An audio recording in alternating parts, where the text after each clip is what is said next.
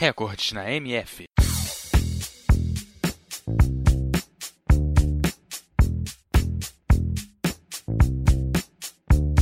O futebol é um esporte de equipe jogado entre dois times de 11 jogadores cada um e um árbitro que se ocupa da aplicação correta das normas. É considerado o esporte mais popular do mundo, pois cerca de 270 milhões de pessoas participam de suas várias competições.